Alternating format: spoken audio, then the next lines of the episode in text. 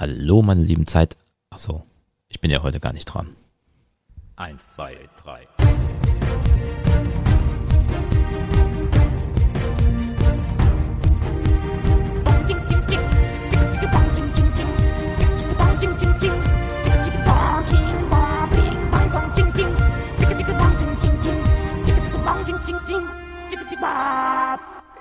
Hallo, liebe Zeitreisende und herzlich willkommen zur Neurotainment Show.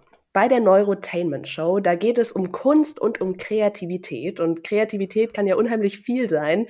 Musik, Schauspiel, aber natürlich auch Comedy. Und unser heutiger Gast, der verbindet das alles. Ben Schafmeister ist hier. Ich freue mich sehr. Herzlich willkommen. Hallo Leontina, hi.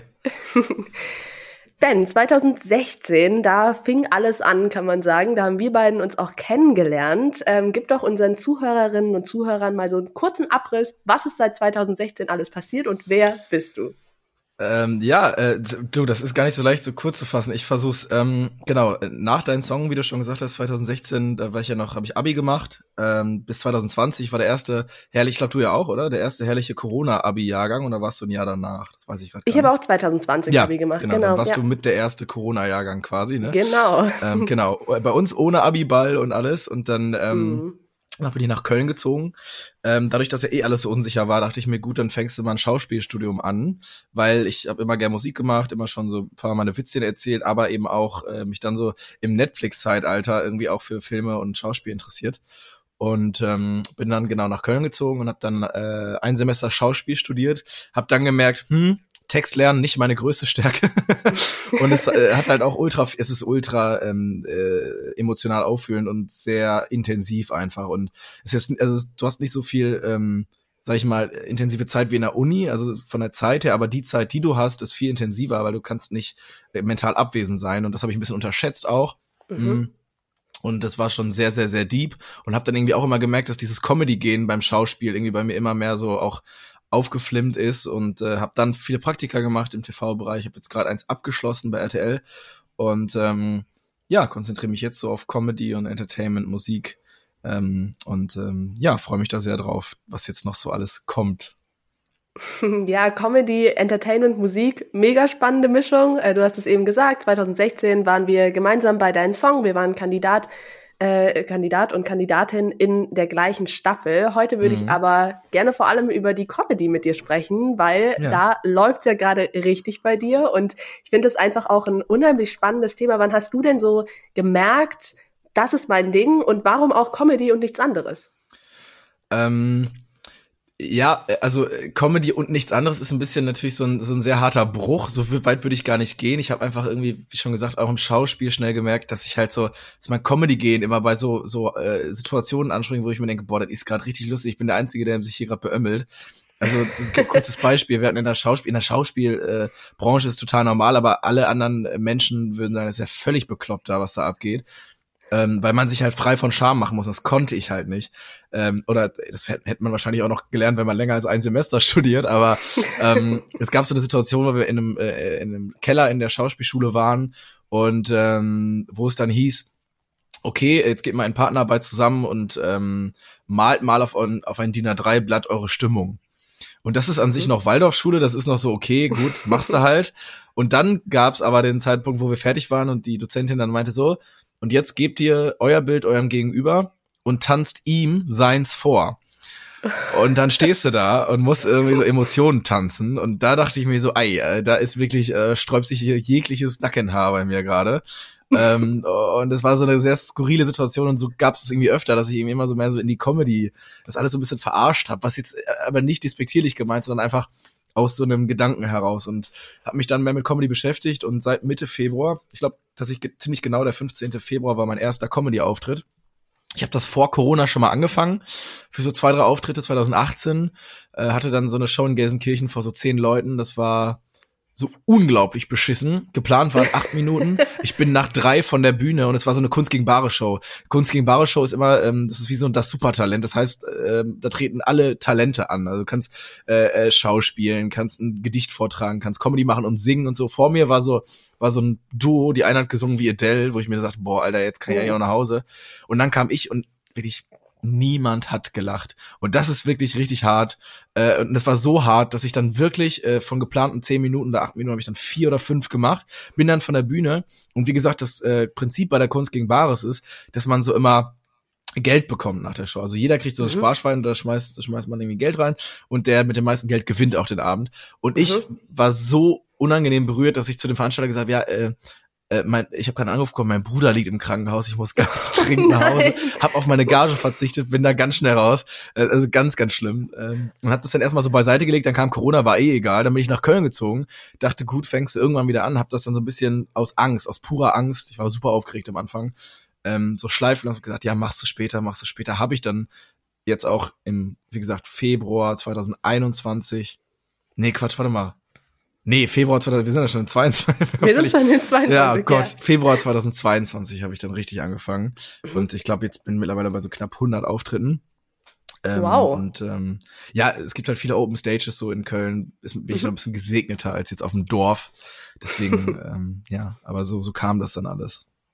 Jetzt hast du auf jeden Fall eine ganz große Frage von mir, die ich mir notiert hatte, schon vorweggenommen. Ähm, nämlich, also ich weiß nicht, ich ich glaube, jeder kennt die Situation, wenn man so mit seinen Freunden oder so am Tisch sitzt ja, und ja, ja. man macht mhm. einen Witz und es lacht einfach niemand. Und man findet es halt mhm. halt eigentlich selber wirklich, wirklich witzig, aber es lacht einfach niemand. Also ich kenne das auf jeden Fall. Und ähm, ja, mit den Freunden ist es halt nicht, nicht so schlimm, aber was passiert, wenn niemand lacht und man steht da auf der Bühne und ist ja eigentlich nur dafür da, damit die Menschen anfangen zu lachen. Ne? Kam das danach nochmal vor, nach diesem einen Reinfall? Äh, auf jeden Fall. Ähm, aber ich glaube, das habe ich gelernt. Ähm, Comedy ist auch Scheitern lernen und ähm, mhm. äh, ähm, wie in der in der in der Schauspielerei sagt man ja irgendwie Mut zur Hässlichkeit ähm, ja. und und das gibt es irgendwie im Schaus äh, im, im, im in der Comedy Szene irgendwie auch. Ähm, man lernt anders damit umzugehen und dann ist es nicht mehr so schlimm und dann ist es ein Lacher, der kein Lacher war. Es gibt auch ganz oft die Situation, dass man sich so ausmalt, und das ist so absurd an Comedy. Es gibt keine andere Kunstform, die das so äh, krass schafft, dass ein Abend komplett anders sein kann als der andere. In der Musik ist es anders. Mhm. Wenn du irgendwie Adele bist, dann wirst du immer geil ankommen und zur Not klatschen alle am Ende. Aber du bist nicht zwischendurch auf Lacher angewiesen, sondern du ja. singst deinen Song und dann ist vorbei und alle wissen, ah, jetzt kann ich klatschen. Mhm. In der Comedy, vor allen Dingen das deutsche Publikum gewöhnt sich immer mehr dran. In, in Amerika und, und, und Großbritannien ist das noch ein bisschen anders, aber ähm, äh, man ist nicht so Comedy-affin und hat vielleicht auch nicht so die, die Ahnung, ah, jetzt klatsche ich oder jetzt lache ich. Und das ist ja auch, gibt ja auch keine Regel, so, man kann das ja niemandem vorschreiben. Und gerade wenn man sich irgendwie so zu Hause spinnt man sich ja Sachen zusammen, denkt, ah, ist das lustig, gehst du auf die Bühne und niemand lacht, es ist, also äh, auch nach wie vor für mich als Comedian untertrieben, also äh, schrecklich wäre untertrieben. Es ist für jeden der absolute Horror, wie du gerade schon gesagt hast. Im Freundeskreis kennt man das, wenn man einen Witz macht und man denkt sich schon, Alter, eigentlich kann ich jetzt auswandern. Und ähm, da erwartet ja nicht mal jemand, dass, dass man witzig ist. Und die ja. Erwartungen sind natürlich viel höher, wenn du dich auf eine Bühne stellst, im Rampenlicht stehst und dann äh, kannst du so eine Grille zirpen hören wenn, wenn niemand lacht. Das ist äh, äh, nochmal auf eine ganz anderen Art äh, ähm, devastating. so, aber ähm, man lernt dann auch total krass Selbstbewusstsein aufzubauen, zumindest auf der Bühne. Und dann, mhm. ähm, wenn man auf der Bühne es schafft, dass niemand lacht und man, man fühlt sich aber fein und äh, macht weiter mit dem, was man macht, dann ist man, glaube ich, unantastbar äh, auf so eine gewisse Art, weil man ja mit, mit Scheitern umgeht und dann kann einem irgendwie niemand mehr was. Das ist manchmal ganz praktisch. Also ich habe da auf jeden Fall einen riesen Respekt vor, so vor dieser ganzen Comedy-Sache einfach auf der Bühne. Und ich habe mir auch äh, ganz viele Videos von dir angeguckt. Du bist ja auch ganz aktiv auf Instagram, auf TikTok und du interagierst ja auch super viel mit dem Publikum.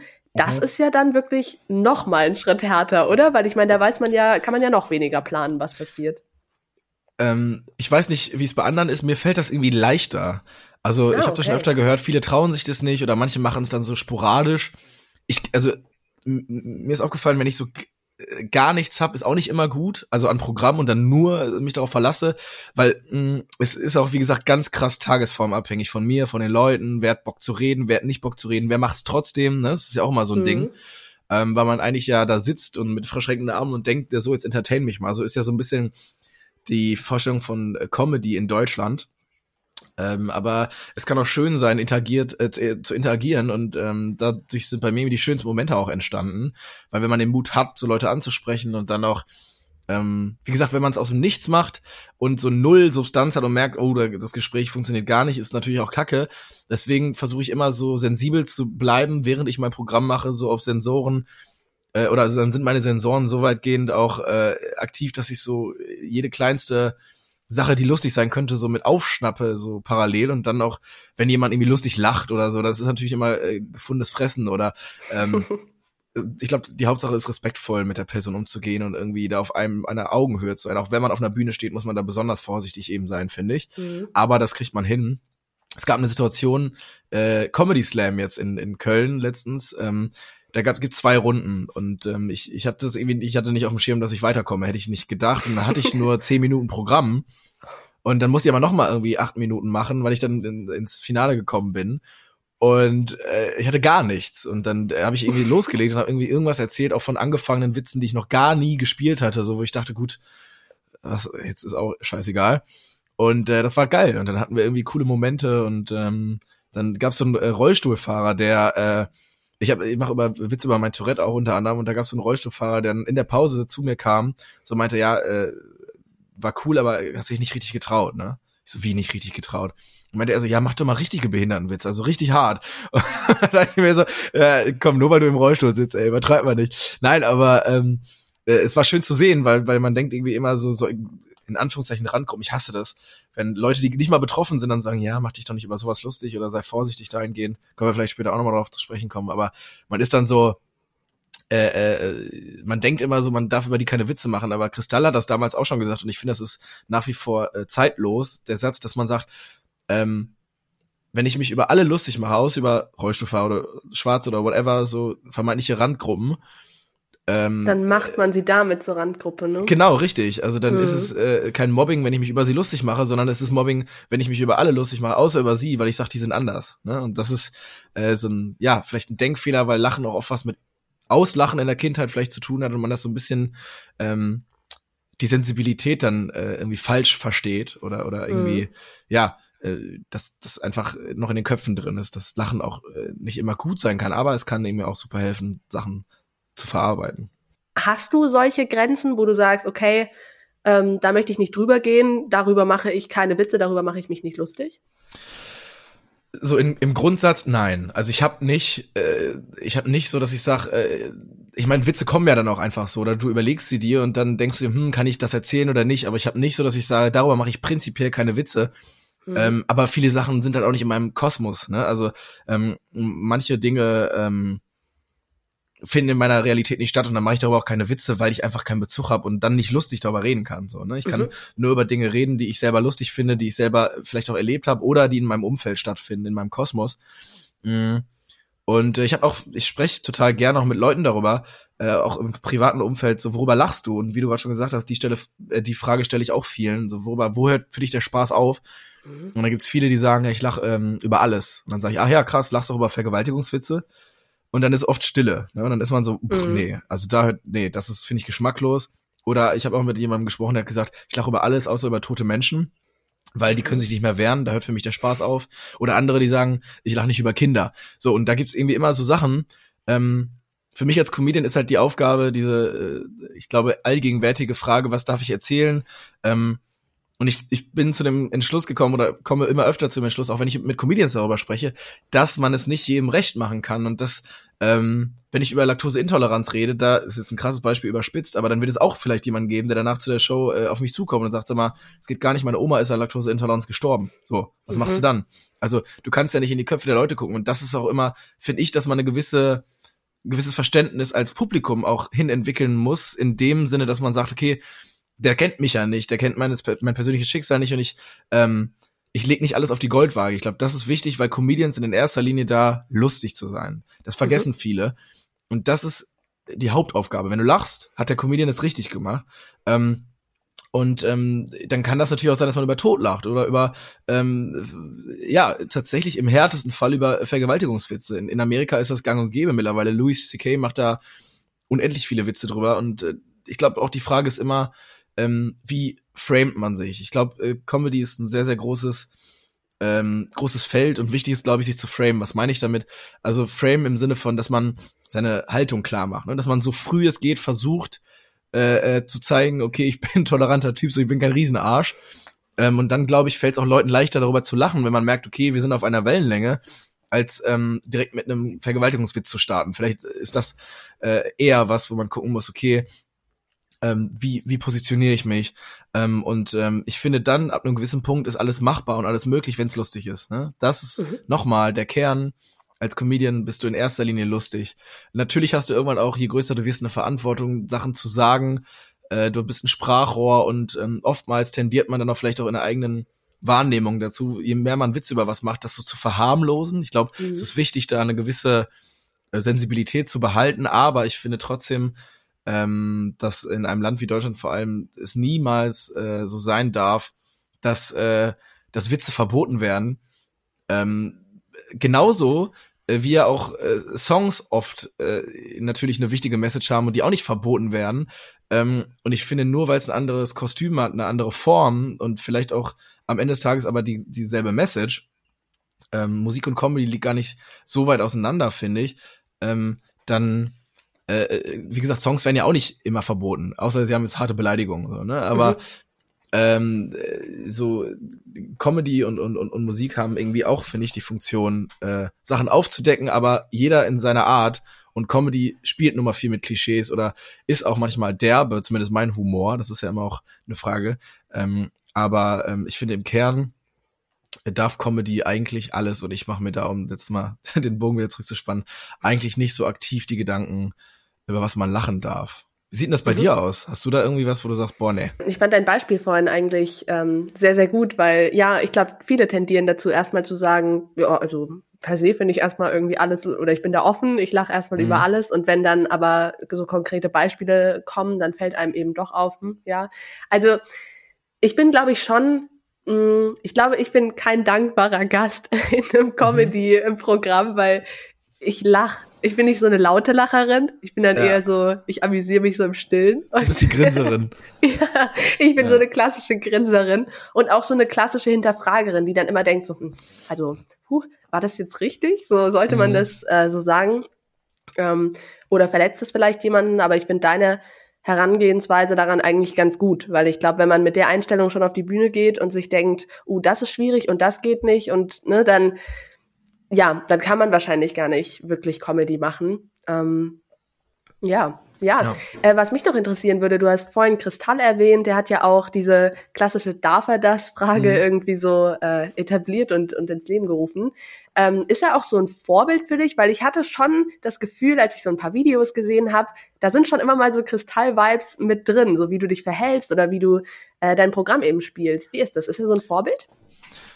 Ich finde es interessant, dass du das sagst, ähm, weil ähm, gerade bei Newcomern, so generell ist mir aufgefallen, wird unglaublich viel verglichen mit mit Stars, die man kennt natürlich. Mhm. Ähm, äh, deswegen äh, finde ich das interessant, dass du das sagst. Ähm, ich glaube, generell, wenn man Leute reden hört, viel. Ich, ich habe viel Kristall früher geguckt, mittlerweile nicht mehr so viel. Ähm, aber als ich mit Comedy angefangen habe, war der schon ein Vorbild, finde ich, ein bisschen großes Wort. Ich habe ihn einfach sehr gern, also privat geschaut und fand ihn sehr lustig. Ähm, weil er auch super spontan ist, ne? Der ist ähm, äh, im Publikum super. Ähm, aber ähm, das Ding ist, ich glaube, wenn man so viel konsumiert von jemandem, dann übernimmt man oder oder dann dann äh, gibt es irgendwann Parallelen in vielleicht der Art, wie man Sachen betont, wie man spricht. Ähm, und so ist es ja auch im Freundeskreis, ne? Nur dass ähm, ich finde das immer so lustig, wenn Leute auch zum Beispiel sagen, wenn sie irgendeinen Podcast hören und dann äh, ähm, hört man in der, in der Freundesgruppe irgendwie so, ach, hörst du den und den Podcast? So, ja. Und dann so, ah ja, merkt man. So nach dem Motto, weißt du, weil man mhm. irgendwie, wenn man Leute viel reden hört, dann übernimmt man so einen so einen Duktus und so einen Ton ähm, das macht man im Privaten auch mit Freunden, aber die ganze restliche Welt kennt deine Freunde ja nicht. Das heißt, da fällt es nicht so auf. Wenn du ja. jetzt natürlich viel ähm, konsumierst von, kann auch Joko und Klaas sein, oder jeder hat ja seine Art, äh, auch humoristisch Sachen anzugehen, dann ist natürlich äh, irgendwann das, äh, das Risiko höher, dass man äh, Parallelen entdeckt. Vor allem, wie du jetzt sagst, ich glaube auch, ähm, Kristall habe ich noch nicht so oft gehört. Ich habe öfter auch jetzt schon Felix Lobrecht gehört, dass sich so mhm. in Programmen, äh, dass da so, dass sich Leute da erinnert fühlen was ich aber nicht so unterschreiben kann. Zumindest bei den Sachen, die ich dann, äh, wo ich das gelesen habe und dann habe ich mir das angeguckt und dachte, äh, nee, also, also ich persönlich, vielleicht bin ich auch zu subjektiv und zu nah dran, logischerweise. Ähm, aber das finde ich lustig, weil weil es ganz oft bei Newcomern dann so verglichen wird und gesagt, ah, der ist ja wie der und der oder äh, hast du dich da und da inspirieren lassen. Ähm, deswegen fand ich fand ich das gerade schön, dass du es das gesagt hast. Aber ähm, ich glaube, also so, so ein krasses Vorbild war, war er nie, aber ähm, früher habe ich das gern geguckt. Wie gesagt, mittlerweile nicht mehr so, seitdem er bei RTL da auch viel Moderation und so macht, habe ich da so ein bisschen den Bezug zu verloren. Aber ähm, ja, war auf jeden Fall äh, ähm, lustig, dass du es gesagt hast. Stört dich das denn? Also so diese Vergleiche, weil ich kann mir vorstellen, da entsteht ja schon so ein Druck, wenn man so, er ist wie, direkt in so eine Schublade irgendwie gesteckt wird und man will ja eigentlich, man will ja jemand eigenes sein und auch eine eigene Figur da auf der Bühne quasi kreieren, oder? Ja, ähm, um ganz ehrlich zu sein, ich bin ja gerade noch so einer, in so einer Phase, wo man irgendwie, ähm, ich will weg von Figuren, ne? Deutschland ist ja so ein Figur-Comedy-Land, was ich irgendwie auch nicht so geil finde. Da bin ich Felix Lobrecht zum, zum Beispiel auch dankbar für, dass er so mit einer der ersten Vorreiter ist, wie das Stand-up, Stand-up in Deutschland zu etablieren, dass man nicht äh, eine Rolle sein muss oder am Ende des Tages sind wir alle eine Rolle, aber nicht so eine klassische, ich setze mir eine Perücke auf und äh, oder keine Ahnung, solche Sachen, ne? Ähm, mhm. Aber ähm, Stören tut's mich nicht. Äh, aber gerade, ich merke das dann so in der, in der Entwicklung, wo ich mich so selber versuche zu finden, ähm, ist es natürlich dann so, dass man sich so denkt, ja, ich mache aber meine eigenen Sachen, die Witze äh, sind meine. Ähm, und dann, äh, es kommt auch immer darauf an, wie man schreibt. Ne? Also, wenn man sagt, so, keine Ahnung, ich hatte letztens Kommentar, erinnert mich an Felix Lobrecht, aber auf eine gute Art und Weise denke ich mir, okay, sehe ich nicht so, aber ist ja jetzt auch kein negatives Kommentar, so whatever.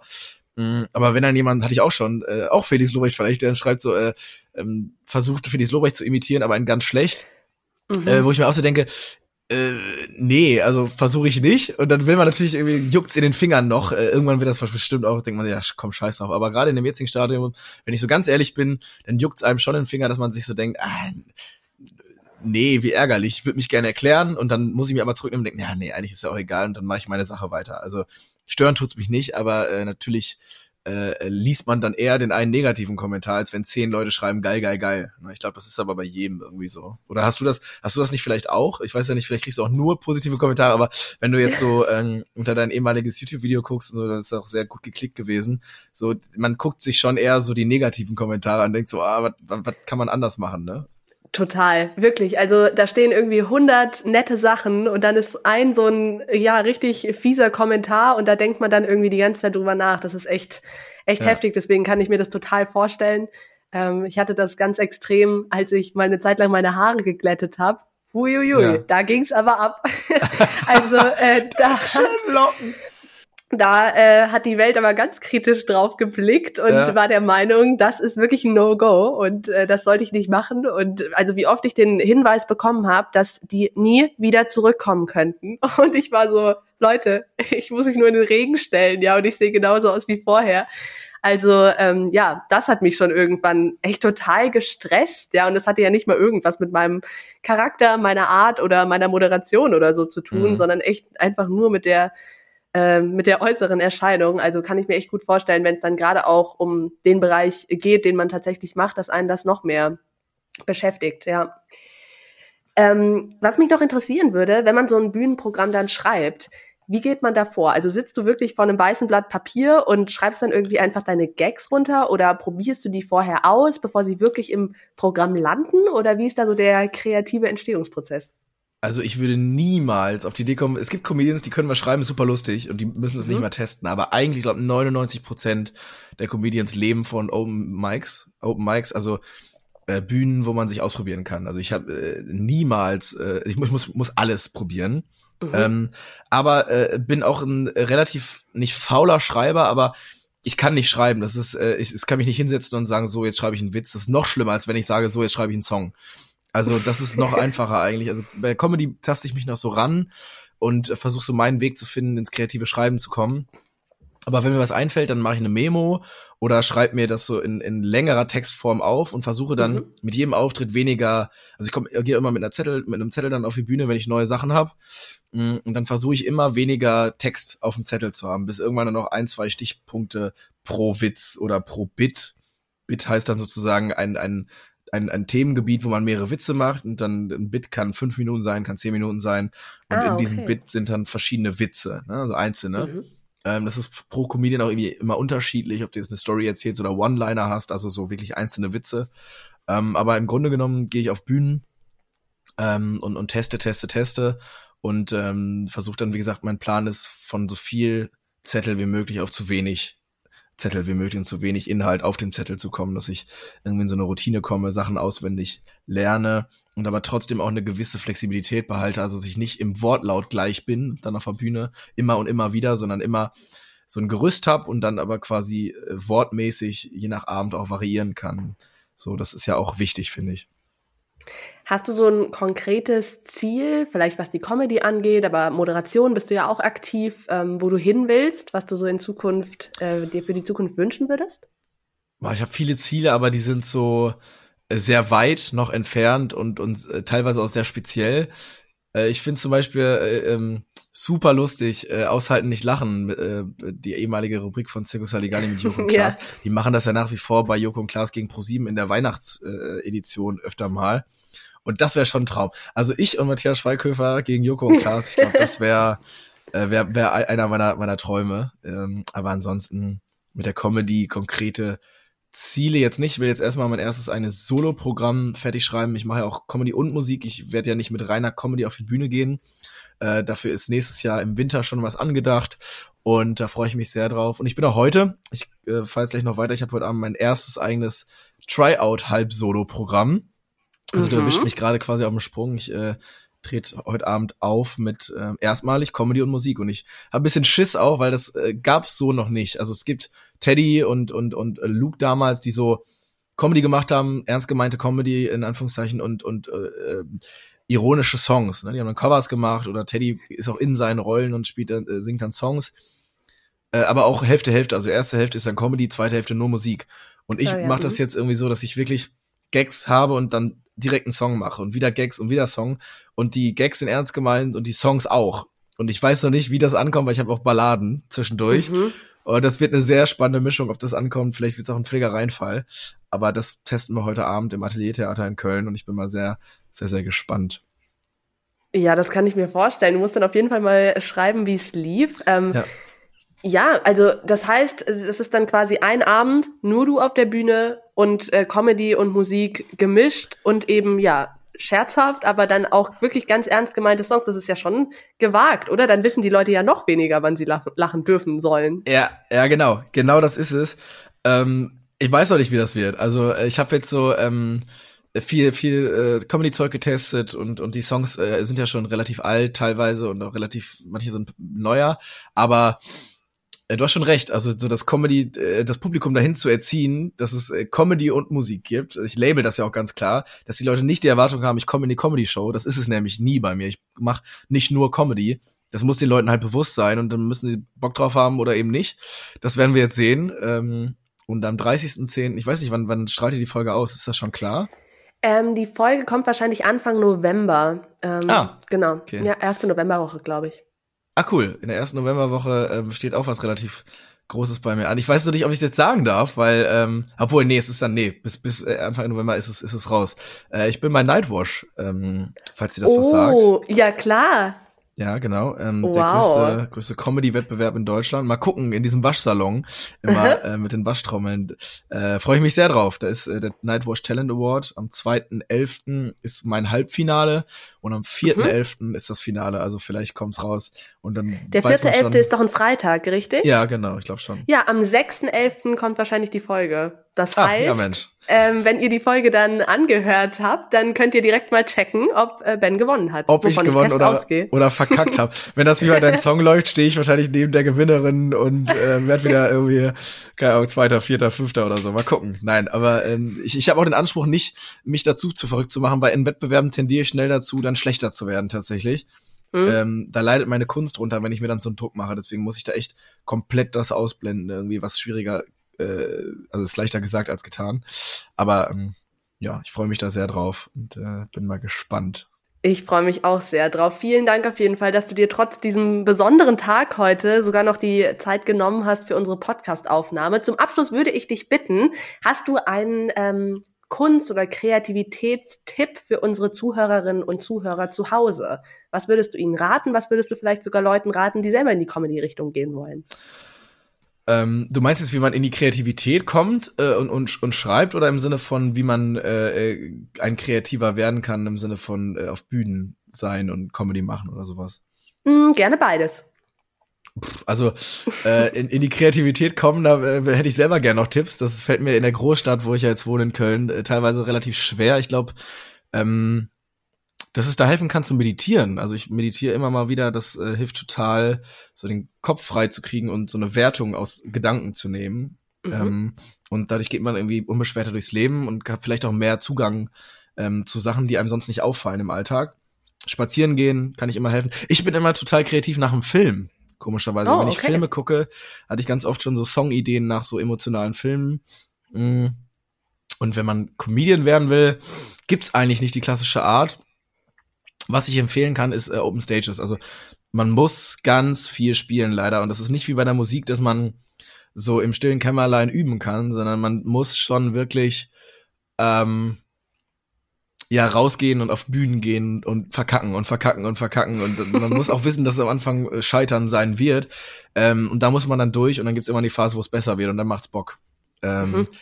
Und äh, äh, ja, ich kann ich nur, empf nur empfehlen, äh, auch nur über Sachen zu schreiben, die einem irgendwie passieren oder die man selber irgendwie funny findet und nicht versuchen, andere zu imitieren. Ne, da sind wir wieder beim Thema. Mhm. Ähm, genau, aber ähm, ich kann, kann nur jedem ermutigen, der, der, der das machen möchte, ähm, dass er weiß, dass es auch was anderes, er oder sie, dass, dass er oder sie weiß, dass es was anderes ist, in einem Freundeskreis Leute zu entertainen, als wenn man dann wirklich mal auf einer Bühne steht, dann kriegt man nochmal einen ganz anderen Respekt vor dieser ganzen Nummer, wenn man unter Druck lustig sein muss. Mhm. Ähm, aber ja, ist auf jeden Fall eine schöne Sache und äh, kann ich kann ich nur jedem empfehlen. Also Faustregel für alle angehenden Comedien. Lustig sein, man selber sein, scheitern und trotzdem weitermachen. Lust auf Scheitern, das muss man haben. Lust auf Scheitern, das fasst es sehr gut zusammen. Ben, ich hoffe, ähm, du scheiterst nicht so oft in Zukunft. Danke dir. Ich drücke dir ganz, ganz fest die Daumen für alle äh, ja, kommenden Events und natürlich alle kommenden Wettbewerbe ich bin mir sicher, du rockst das und äh, werde da definitiv auf dem Laufenden bleiben, wie es bei, was bei dir alles so passiert. Und ich hoffe, unsere Zuhörerinnen und Zuhörer auch. Sehr Mach's schön. gut. Vielen, vielen Dank fürs Gespräch. Vielen Dank dir. Dankeschön. Ciao. Ciao.